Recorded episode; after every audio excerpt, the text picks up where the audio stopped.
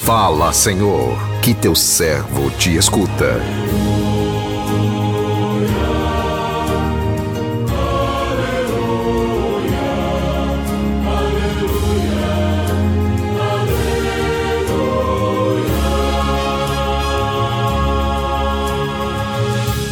O Senhor esteja convosco, Ele está no meio de nós. Proclamação do Evangelho de Jesus Cristo, segundo Lucas. Glória a vós, Senhor. Naquele tempo, quando as multidões se reuniram em grande quantidade, Jesus começou a dizer: Esta geração é uma geração má ela busca um sinal, mas nenhum sinal lhe será dado a não ser o sinal de Jonas. Com efeito, assim como Jonas foi um sinal para os ninivitas, assim também será o filho do homem para esta geração.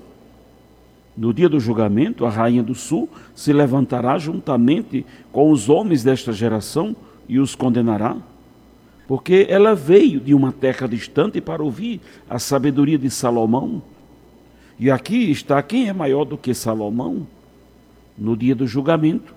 Os ninivitas se levantarão juntamente com esta geração e a condenarão, porque eles se converteram quando ouviram a pregação de Jonas. E aqui está quem é maior do que Jonas.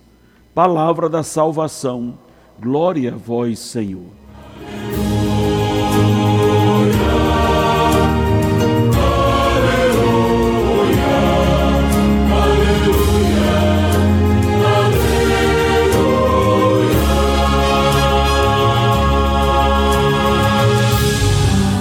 Meu irmão, minha irmã, ouvintes do programa Sim a Vida, se observarmos bem as coisas simples diante de nós, vamos perceber que elas nos falam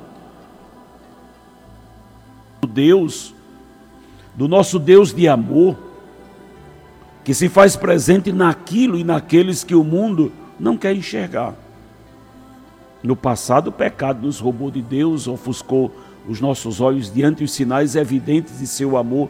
Mas Deus, na sua infinita bondade, nos enviou o seu Filho Jesus para nos recolocar no caminho da vida, o caminho que nos leva a Ele.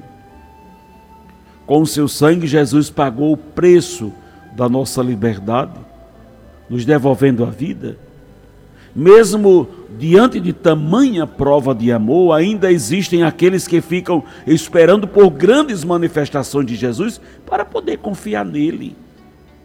À espera de grandes sinais, né? muitos perdem a oportunidade de vivenciarem a presença de Jesus nas pequenas realidades do seu dia a dia. Quem se fecha em si mesmo?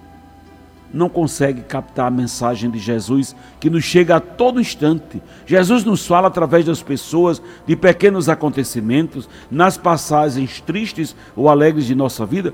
Basta estarmos atentos para ouvirmos a sua fala. Quem faz opção por Jesus? reconhece de imediato a sua manifestação porque é íntimo dele, sente a sua presença, reconhece sua voz. Já os que não se definem os que permanecem indecisos, esperando por grandes sinais, passam por Jesus a todo instante e não o reconhecem. Estes ainda não se deram conta de que a sua liberdade é o sinal maior da presença de Jesus na sua vida. O Evangelho de hoje nos convida à conversão, a não ficarmos esperando por milagres como condição para confiar em Jesus. Jesus, ao citar o exemplo dos ninivitas que responderam ao apelo do profeta Jonas, reconhecendo em sua pregação a manifestação de Deus, chamando-os à conversão, nos mostra claramente quão grande, quão é grande a sua alegria diante de um povo que se abre à conversão, de um povo que acolhe a graça de Deus, reconhece sua presença nos seus mensageiros. A narrativa nos mostra ainda uma atitude severa de Jesus diante de um povo fechado na sua incredulidade. São os doutores da lei, os fariseus, que queriam um sinal que lhe garantisse que Jesus, que seria um sinal, né? que era realmente o Messias, mas Jesus afirmou: nenhum sinal lhe será dado, a não ser o sinal de Jonas. E com essas palavras, Jesus prenuncia sua morte e ressurreição.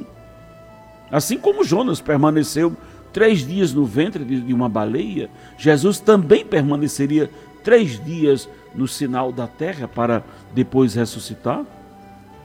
Ao longo de, sua vida pública, Jesus realizou muitos milagres e sinais no meio do, do povo. Mas muitos que presenciaram estes sinais não quiseram acreditar nele, porque não queriam mudar de vida ou negando a conversão, que está comprometido com o projeto de Deus. Não busca milagres para afirmar a sua fé.